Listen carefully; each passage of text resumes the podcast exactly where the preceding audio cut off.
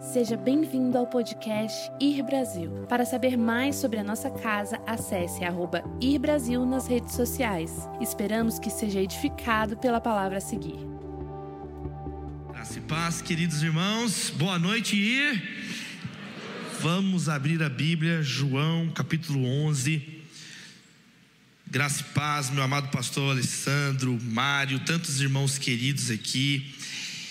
Nós vamos estudar essa noite uma das histórias mais impressionantes no ministério de Jesus, a ressurreição de Lázaro.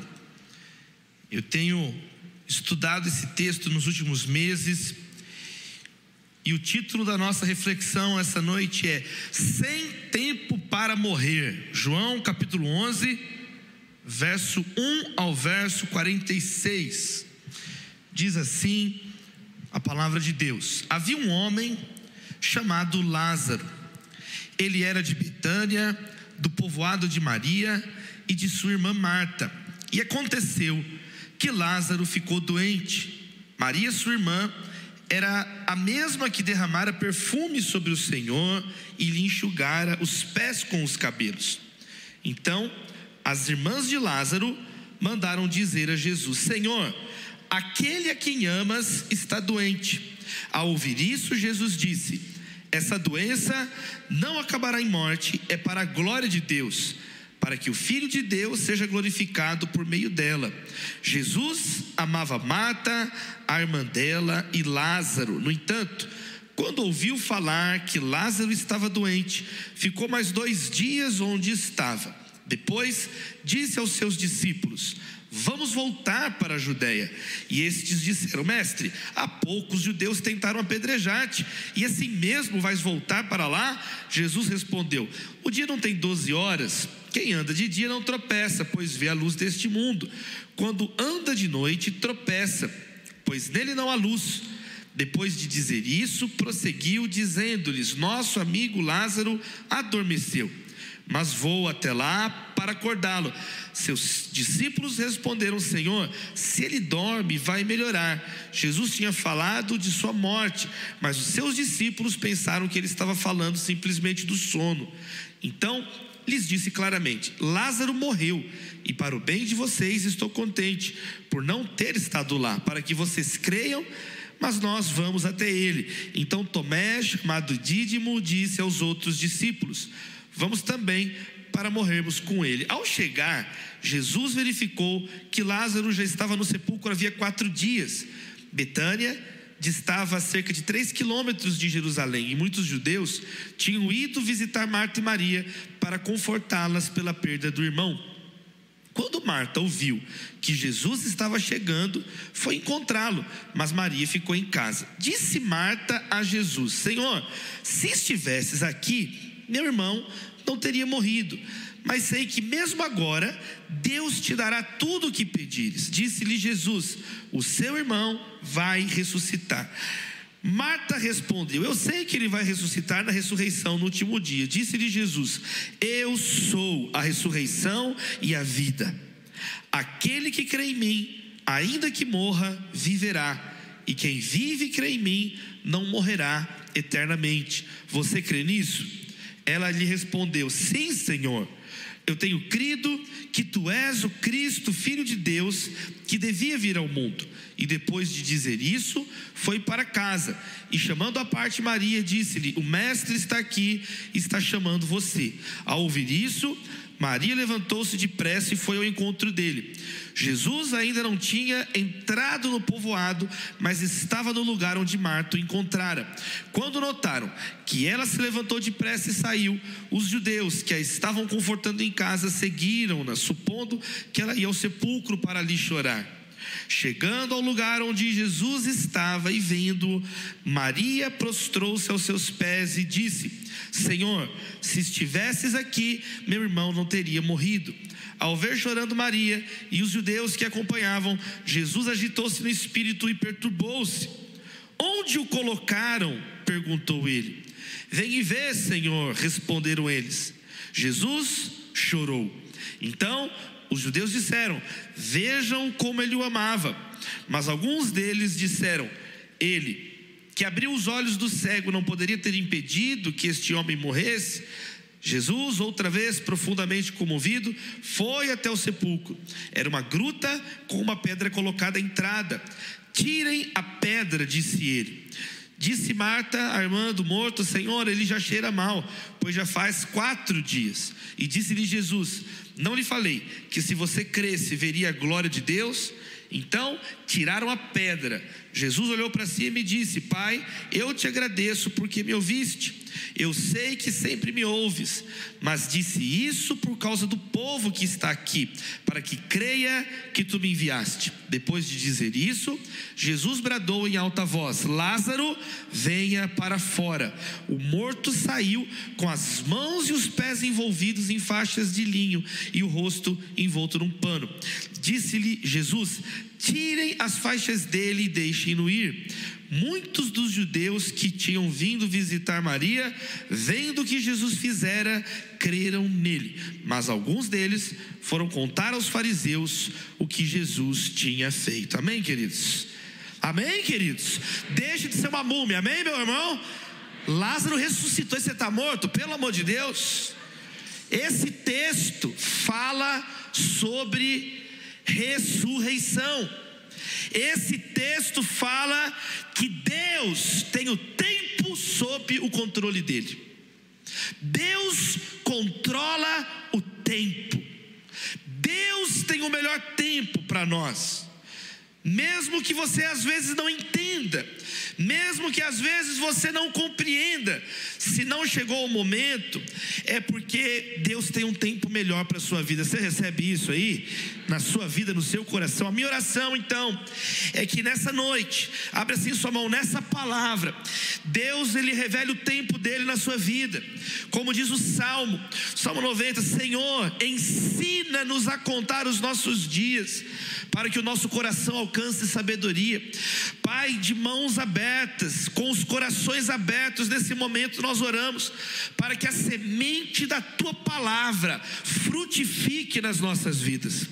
Pai, como foi dito já aqui essa noite, dá-nos discernimento, que seja, Senhor, uma reta final de ano abençoada nas nossas vidas, um mês de dezembro abençoado nas nossas vidas.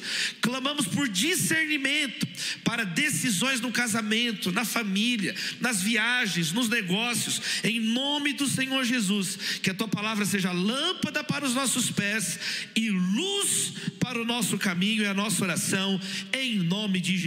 E a igreja diz: Amém e Amém. Queridos, este texto é impressionante. Não é à toa que João 11 é uma das passagens bíblicas mais retratadas na cultura. Por exemplo, em qualquer uma das grandes galerias e museus do mundo, você encontrará grandes pintores que registraram esta cena. Van Gogh, Vicente Van Gogh pintou a ressurreição de Lázaro, quando Cristo levantou ele dos mortos. Caravaggio, a mesma coisa. Você vai encontrar é, a gravura de Rembrandt deste episódio. A mesma coisa no cinema. Quantos filmes foram feitos? Quantas alusões? Por exemplo, eu falei hoje pela manhã que Christopher Nolan, o grande diretor, o cineasta, naquele filme Interestelar, como é que é o nome do projeto dentro do filme? Se você não assistiu Interestelar até hoje, meu irmão, é um problema seu. Eu não tenho culpa que você não viu até hoje. Como é o nome do projeto dentro do filme? Projeto Lázaro. Quantas pessoas têm o nome Lázaro? Quantas pessoas têm o nome Maria de Betânia? No Brasil, uma cantora. No Brasil existe um ator muito querido do povo brasileiro que é o Lázaro Ramos. Tem algum irmão Lázaro aí? Lázaro, tem alguma irmã Lázara? Novamente, estamos com um déficit de Lázaros aqui na igreja, meus irmãos, mas é um nome é um nome admirado, é um nome. Quantas pessoas escreveram sobre essa cena? É, eu falei para ele amanhã também que Dostoiévski, o grande escritor da história da Rússia, na obra Crime e Castigo, ele, ele, era, ele era tão impressionado com João 11 que ele colocou João 11 inteiro dentro do livro dele. No Crime e Castigo, ele transcreveu e os personagens conversam, debatendo sobre a ressurreição de Lázaro. O capítulo 11, todos os versos que nós lemos estão lá dentro de Crime e Castigo. Outros escritores, Herman Melville, T.S. Eliot, o poeta, é Truman Capote, e nós, na música.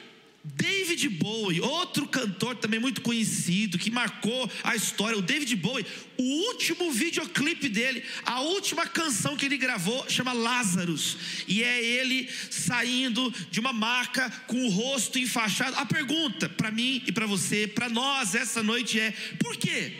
Essa história é uma história tão admirada. Por que, dentro e fora da igreja, dentro e fora do cristianismo, a cena de Cristo levantando Lázaro dos mortos é tão citada, é tão estudada? Porque o impacto tão profundo na civilização.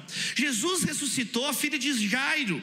Jesus ressuscitou o filho da viúva de Naim. Mas por que que Lázaro tem um destaque maior? Queridos irmãos, sabe por quê? Porque essa história essa história diz que Lázaro já estava morto há quatro dias. Essa história é a história de algo que estava apodrecendo. Essa história é a história de um corpo que já estava em estado de decomposição, putrefação, e o poder de Jesus Cristo reverteu esse quadro. Essa é uma história de uma transformação profunda.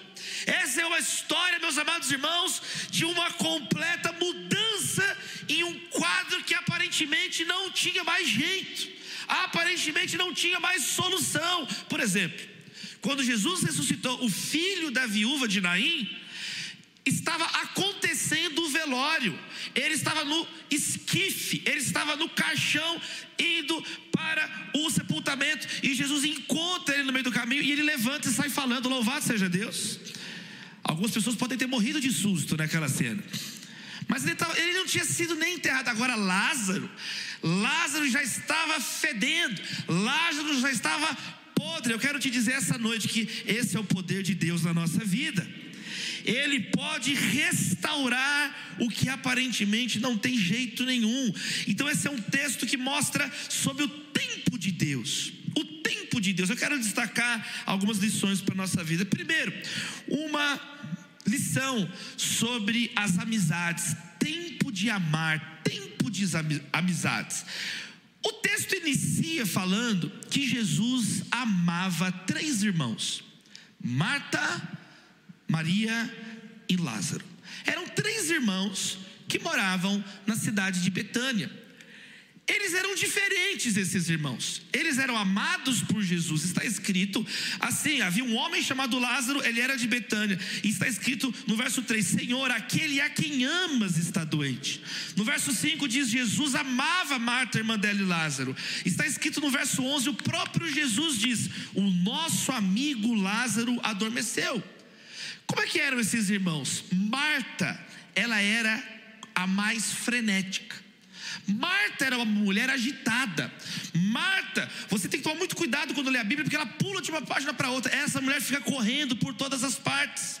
Marta, ela é o tempo inteiro aquela mulher que fica no culto, sabe, mexendo o pé assim, ó. Sabe aquela pessoa que fica assim, mexendo no telefone? Ela é uma mulher frenética. Eu tive um colega que trabalhou comigo no estágio, no escritório de advocacia, que esse colega meu, meus irmãos, eu vi, eu vi, ninguém me contou, eu vi. Ele espirrava de olho aberto. É verdade. Ele fazia assim, ó.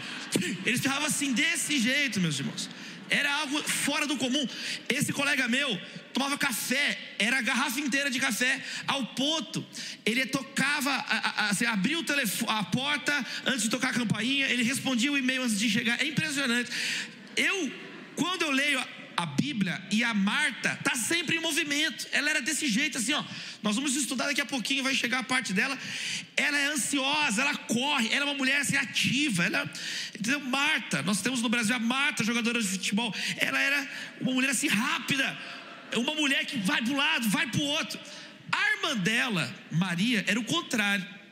Maria era calma. Quem é essa Maria? É a Maria de Betânia, que nós conhecemos. Não é Maria Madalena, não é Maria, mãe de Jesus. Tem várias Marias da Bíblia. Essa é a Maria de Betânia. É a Maria, irmã de Marta. É a Maria, irmã de Lázaro. E como é que Maria era? Maria era calma. Maria era caseira. Ela vivia na quarentena. Ela vivia inquieta. Ela vivia. Sabe quantas vezes Maria de Betânia aparece na Bíblia? Três vezes. E as três vezes que Maria de Betânia aparece, ela está prostrada diante de Jesus. Olha que bonito. Lucas 10, verso 39. Maria está prostrada para aprender com Jesus. Está escrito aqui em João 11, 32 e 33 que ela está prostrada para chorar.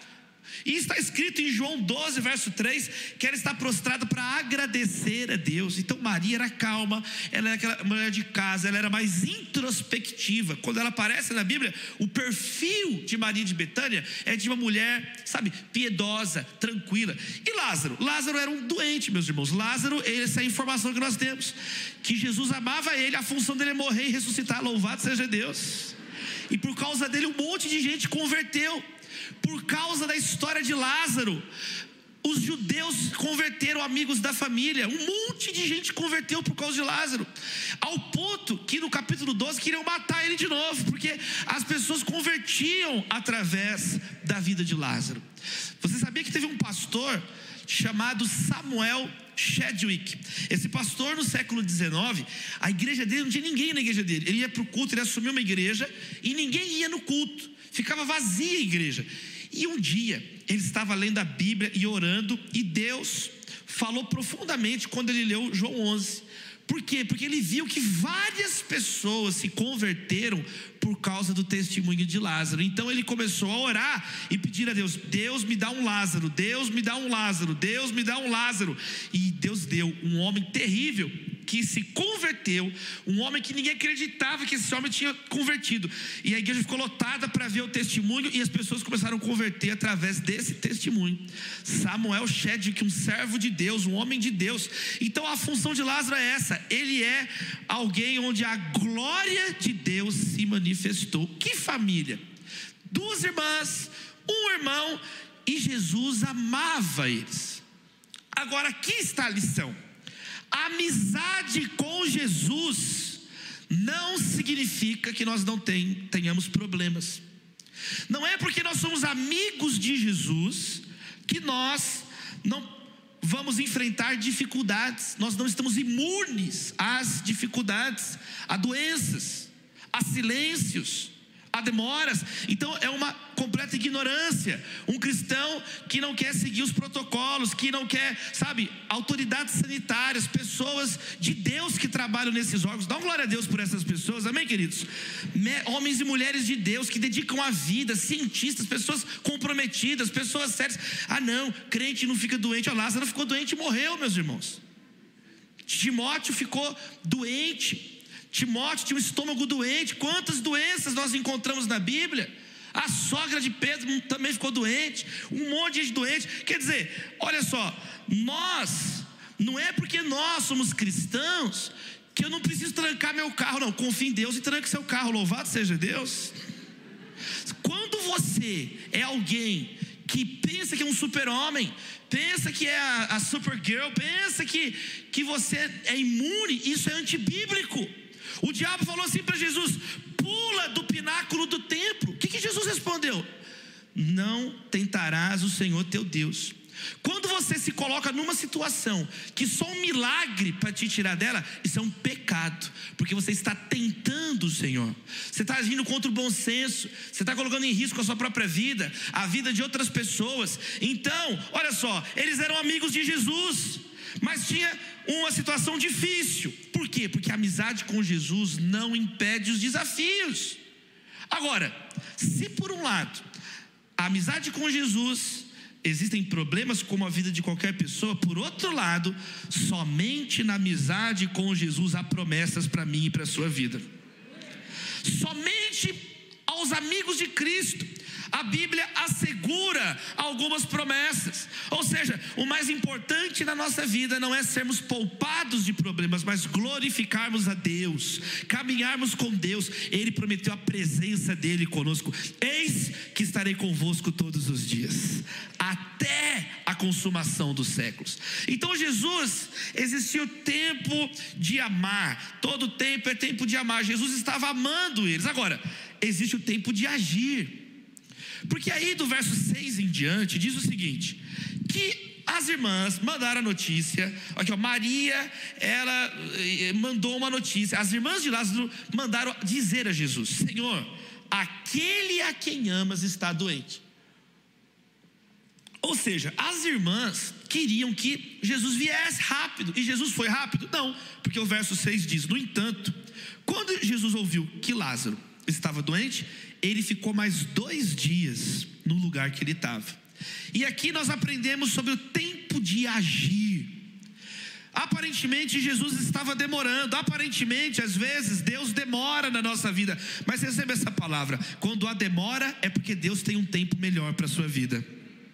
E quando a morte, é porque Deus tem um propósito melhor para a sua vida, um projeto melhor, um plano melhor para a sua vida. Jesus não agiu de qualquer maneira. Olha algumas lições bem práticas para mim e para a sua vida nesse final de ano, tomando decisões para o ano que vem. Primeiro, Jesus não tomava decisões baseado na pressão dos amigos. É uma bênção ter amigos, não é uma bênção ter amigos? Jesus era, era ou não era amigo deles aqui? Ele, ele era amigo, está escrito. Ele falou: Meu amigo, eu amo vocês. Só que não é porque você é amigo de alguém, não é porque alguém é seu amigo, que necessariamente a, a vontade daquela pessoa é a vontade de Deus.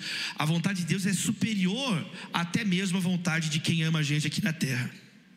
Deus nos ama mais que a nossa mãe nos ama. Deus nos ama mais que nosso próprio Pai na terra nos ama. Esse é o Deus que nós servimos. Jesus não agiu baseado na pressão dos amigos. Jesus também não agiu baseado nas emoções do momento. Ele não ficou emocionado e saiu correndo atabalhoado, não. Ele ficou mais dois dias. Por quê? Porque ele não agiu baseado no desespero e nem nas emoções. Em terceiro lugar, Jesus também não agiu baseado nas ameaças dos inimigos. Porque os discípulos disseram: Jesus, se você voltar lá, eles vão te matar. Eles tentaram te apedrejar, Jesus. Jesus, eles tentaram matá-lo porque você curou o cego de nascença. Então, meus amados irmãos, que você não tome nenhuma decisão desse ano para o ano que vem, baseado só porque o amigo está pressionando, baseado só porque está emocionado, nem só porque inimigos né, estão ameaçando. A nossa luta não é contra carne ou sangue, mas contra principados e potestades espirituais. Mas que as suas decisões sejam decisões baseadas na glória de Deus, no tempo de Deus, na palavra de Deus, amando a Deus e amando ao próximo. É isso que guiava e orientava Jesus. Jesus falou assim: não, é, isso está acontecendo, mas isso está acontecendo porque o nome de Deus vai ser glorificado. Essa situação é para a glória de Deus e para que vocês creiam. Olha que o duplo critério de Jesus: primeiro, aquilo que agradava a Deus, e segundo, aquilo que levava as pessoas para mais perto de Deus. As decisões de Jesus não destruíam a fé das pessoas, pelo contrário, as decisões de Jesus, ela aumentava a fé dos discípulos. Eu clamo a Deus que você tome decisões muito sábias nesse final de ano, em nome do Pai, do Filho, do Espírito Santo. Quem recebe essa palavra? Amém? Tempo de decidir, tempo de agir. Jesus falou: o dia não tem 12 horas. Existe um tempo de agir, existe a hora certa de agir. À noite não dá, você tropeça, mas o dia tem 12 horas, tem luz. Existe um momento de clareza. Foi a palavra do pastor Alessandro agora. Não se precipite, meu irmão. Não tome decisões de qualquer maneira, mas tome decisões com oração, tome decisões com conselhos, tome decisões e, claro, discernindo a voz de Deus, discernindo a voz de Deus. Todos nós recebemos 24 horas no dia, 12 horas do dia tem luz para mim e para você. São é, 86.400 segundos. Louvado seja Deus por esse tempo. Louvado seja Deus por esse tempo, porque às vezes nós costumamos priorizar o urgente, mas nós não priorizamos aquilo que é importante na nossa vida. Agora nós chegamos no momento onde Jesus então vai para Betânia. Jesus tinha amigos, esses amigos estavam encrencados, Lázaro estava doente. Jesus decidiu na hora certa: tempo de amar, tempo de decidir e tempo de crer. Sabe quando é o dia de crer? É hoje, em nome de Jesus. Essa noite é o tempo de crer. Porque agora chegou a vez da Marta. Marta estava ansiosa e ela entrou agora na, na pregação. Tá vendo? Por quê? Jesus chegou em Betânia. E antes de Jesus entrar, olha agora o que, que vai dizer no verso 20. Quando Marta ouviu que Jesus estava chegando, ela foi encontrá-lo. Maria ficou em casa. Marta é esse tipo de pessoa, se você não se aprontar na hora, eu vou embora. Ela foi embora, largou a irmã para trás.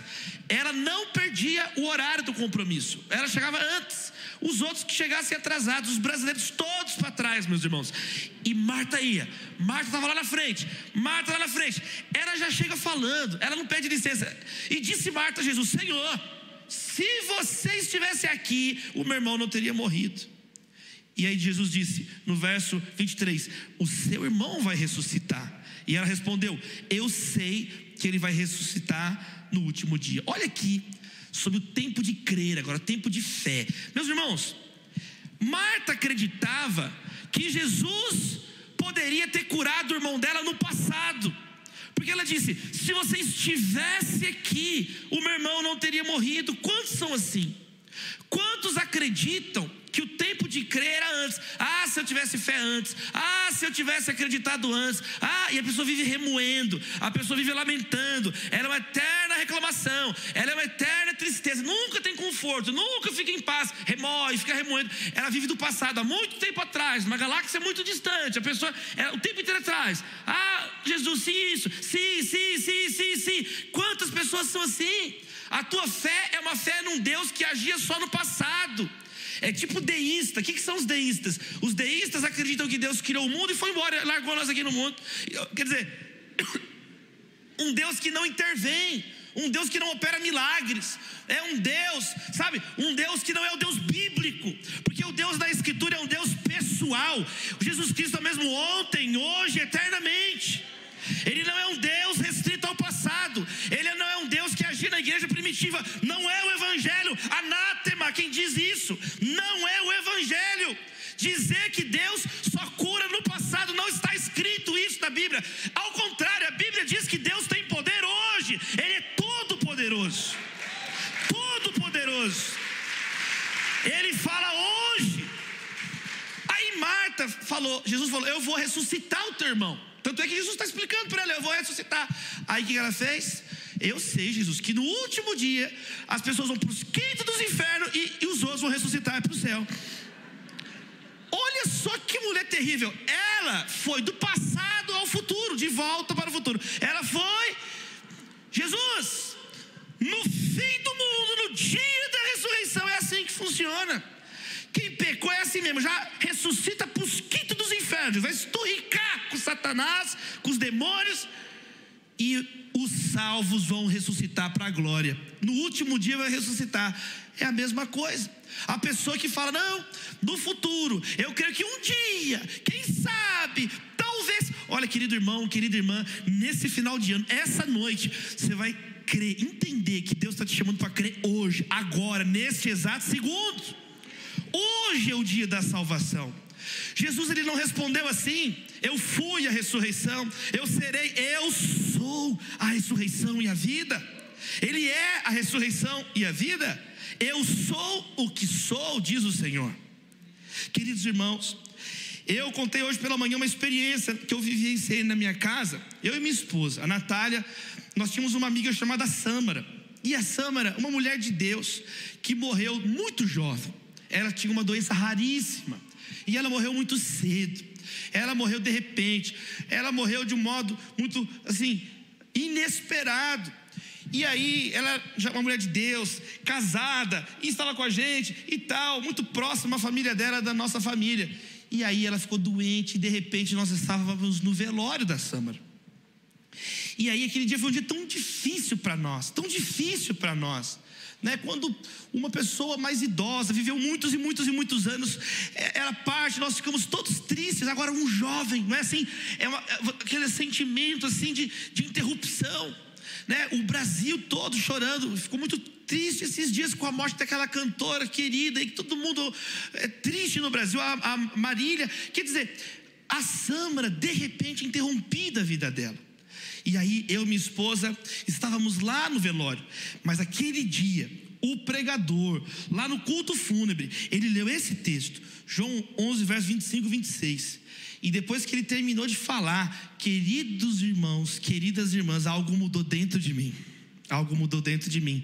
Porque ele disse duas coisas sobre esse verso. Ele disse assim: Disse Jesus, Eu sou a ressurreição e a vida. E aí o pregador falou: Olha o que, que Jesus diz agora para aqueles que morreram com fé.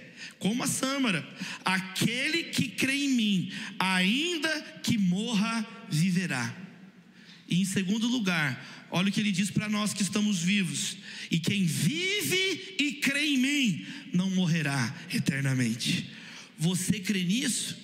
E eu me lembro que o pregador fez a pergunta, igual Jesus fez aqui no texto, e lá no meu coração eu respondi: Eu creio em Jesus Cristo de Nazaré. Você crê também no Senhor? Eu disse: Eu creio em Jesus. Eu creio que Ele é quem Ele afirmou que é. Eu creio. Existem sete eu sou no Evangelho de João.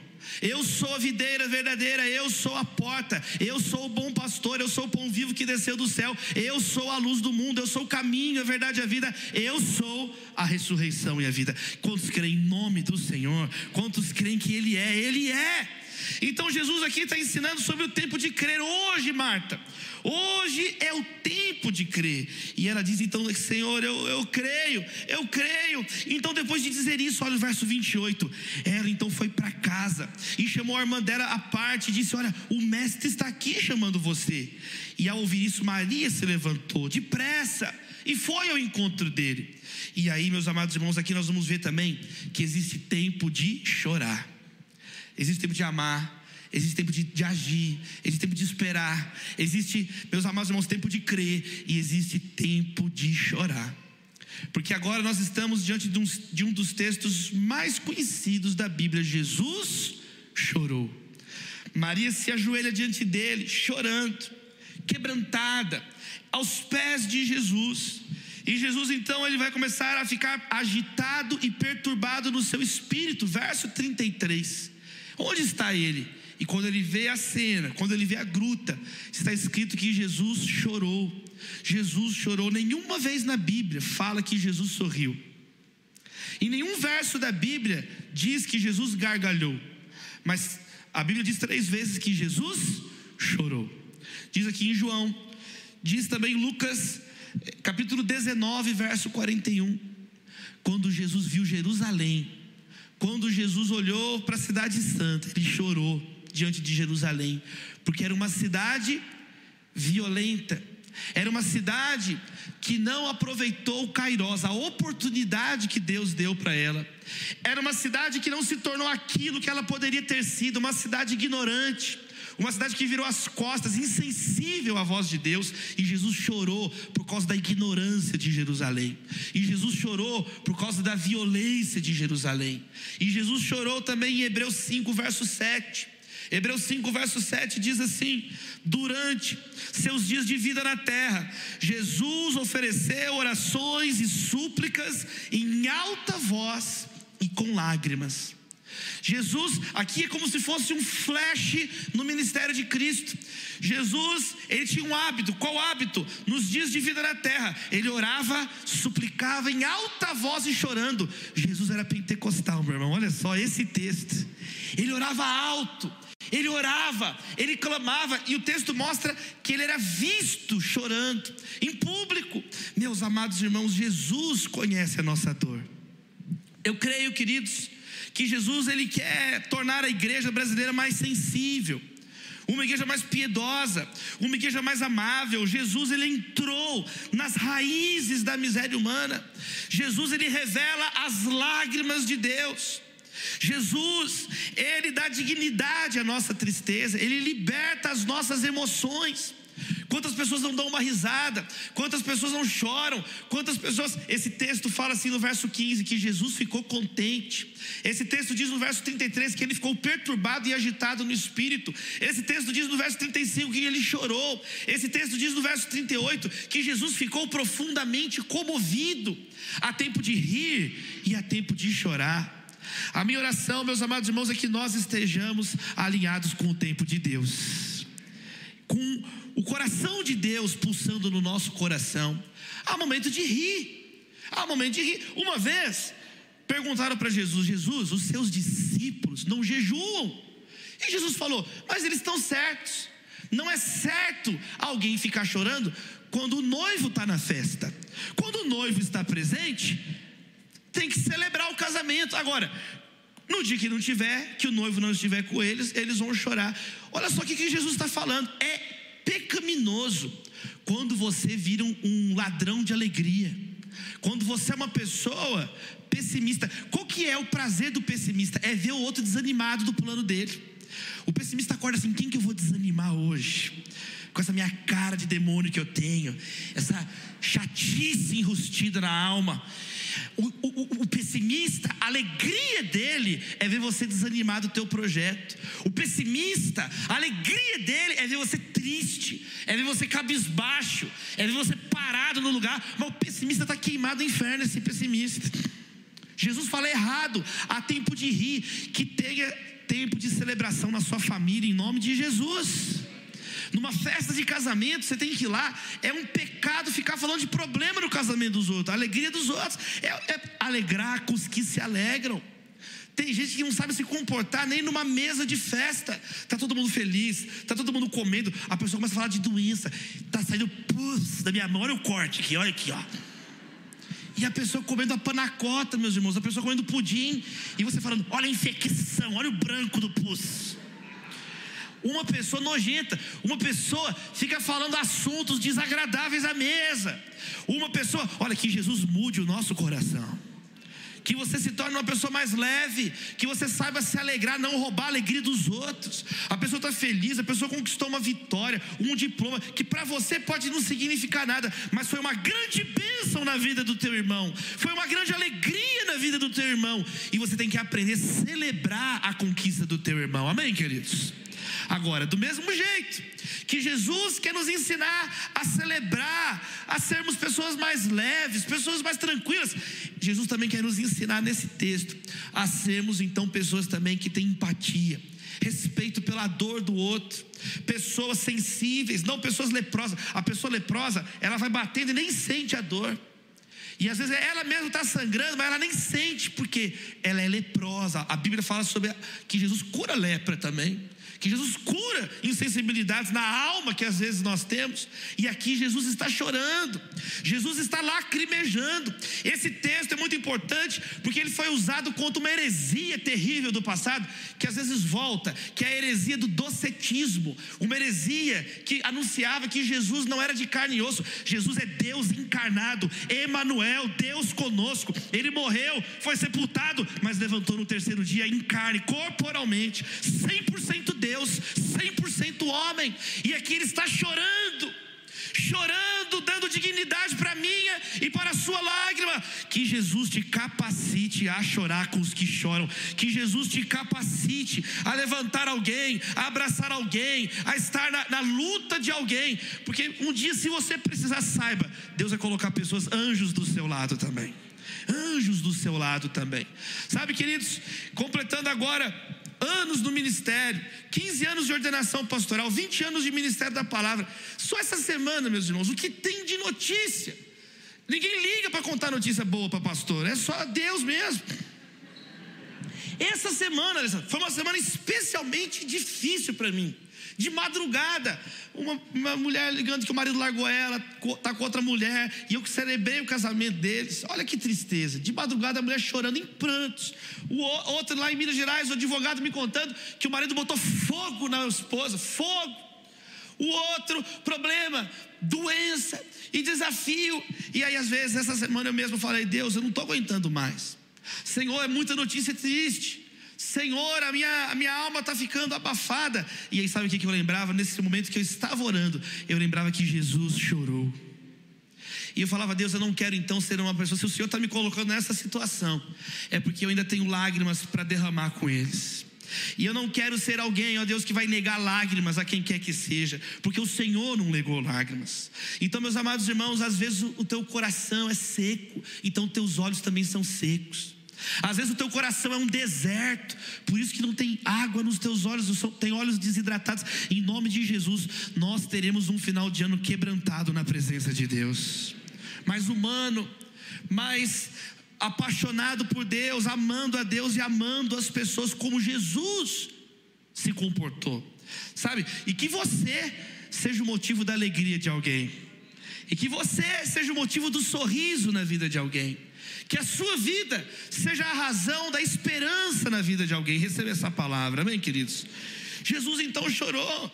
A irmã Marta e a irmã Maria, as duas irmãs, totalmente diferentes, mas as duas disseram a mesma coisa para Jesus: Senhor, se estivesses aqui, o meu irmão não teria morrido. E aí Jesus então chorou, Jesus estava naquela situação, e agora vem as três ordens de Jesus finais para a gente orar. Ele vai chegar e ele vai nos ensinar agora que tem tempo de amar, tem tempo de decidir, existe tempo de crer, existe tempo de chorar. Agora, o cristão não tem tempo para morrer, porque nós estamos vivificados no Espírito Santo de Deus. Três ordens de Jesus.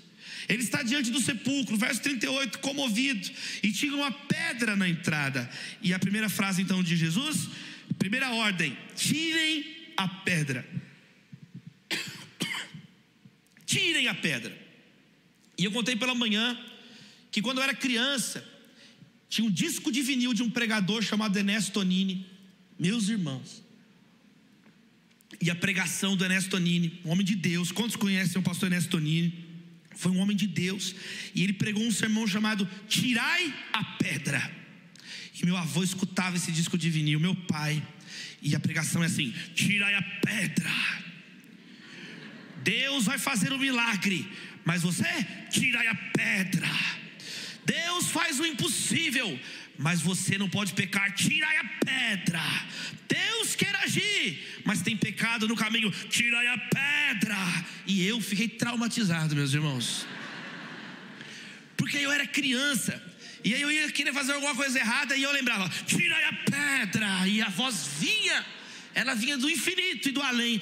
E eu tinha medo de pecar contra Deus e chatear o pastor Ernesto Tonini, meus irmãos, porque eu pensava em fazer um negócio errado, tirai a pedra. Meus irmãos, mas esse texto, é ou não é bonito esse texto? O reverendo Hernandes Dias Lopes, ele fala algo muito interessante. Ele diz assim sobre essa passagem: Tirai a pedra, situações que às vezes nós não queremos mexer mais na nossa vida. Situações que às vezes já estão cheirando mal na nossa vida, mas essa noite Deus está falando: tira a pedra que eu vou fazer um milagre.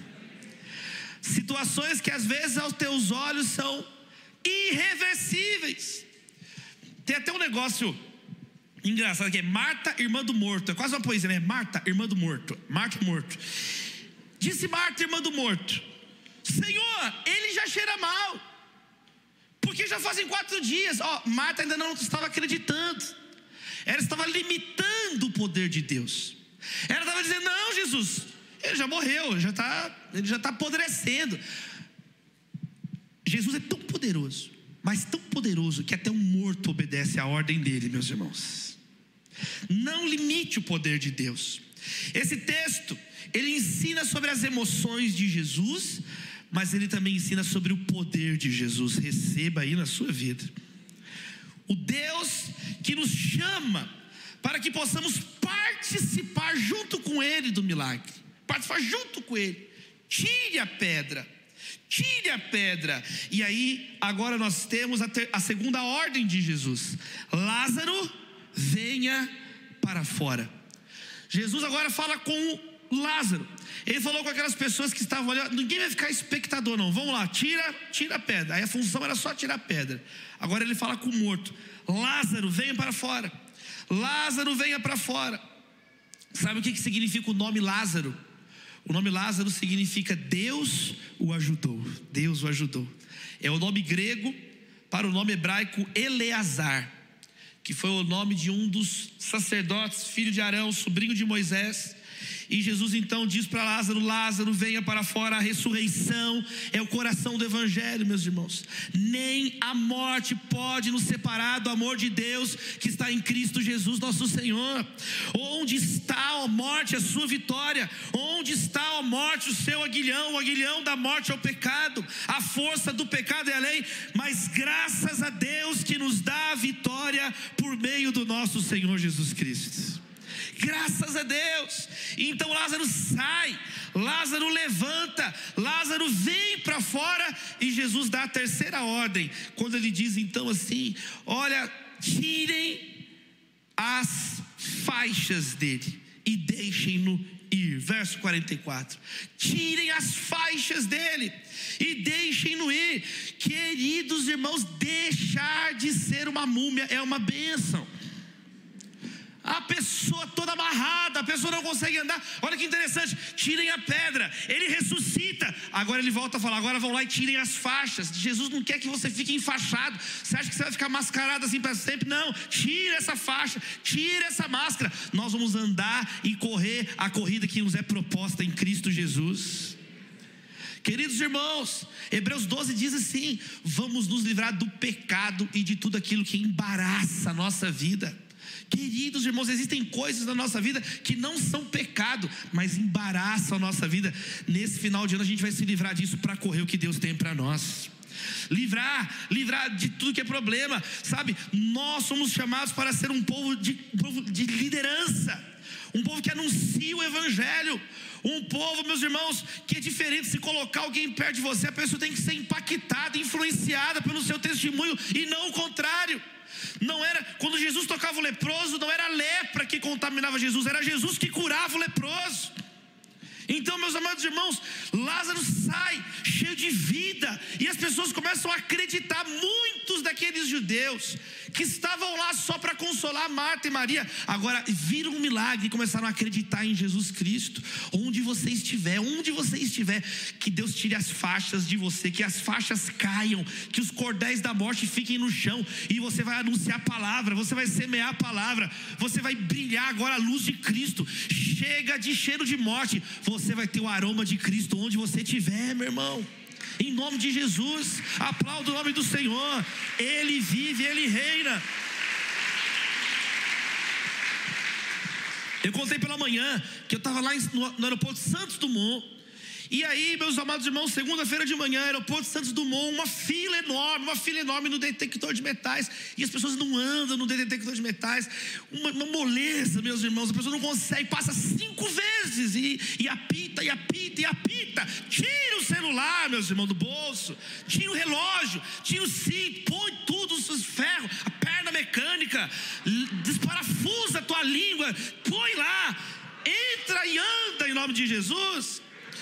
E o povo não anda, e o povo não anda, e eu lá parado.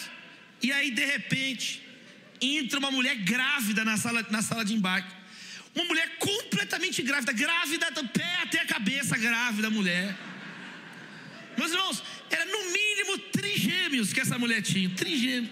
A mulher entrou grávida, toda preocupada, cansada, grávida, e o marido dela do lado. Um banana, um banana, um banana, um pastel, homem banana, frouxo. E a mulher grávida, a fila não anda, o Rio de Janeiro continua lindo, e eu lá na fila. Meus irmãos, e aí eu só de olho na mulher aqui, e ninguém abria a fila para a grávida passar. E era uma coisa, um mexendo no celular, ninguém nem aí para nada. Eu falei, gente, onde eu estou, eu sou embaixador de Deus. Onde, onde você estiver, meu irmão, você é uma embaixada do reino de Deus. E eu peguei e falei assim: Bom, minha, se levante, todo mundo acordou. Tá grávida ali, ó. Oh, abre aí a fita aí, os cordéis da morte aí, abre esse negócio. O cara olhou assustado para mim: Você mesmo, tira aí, é só tirar assim, ó, tira. O cara tirou, todo mundo tomou Aí todo mundo começou a mexer, todo mundo olhou assim. Aí a mulher, a mulher passou toda, toda feliz.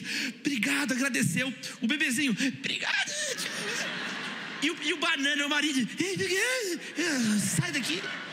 Aí a mulher passou na frente toda a fila, entrou, apitou lá, mas entrou. Aí todo mundo ficou me olhando. Os funcionários da Infraero me olhando. O que, que tá olhando? Você é feio, olha para lá, tira essa cara da minha frente. O que, que faz agora? Cala a boca todo mundo e segue a vida. Fecha aí. Todo mundo sem iniciativa. Um povo, gente, não tem condições.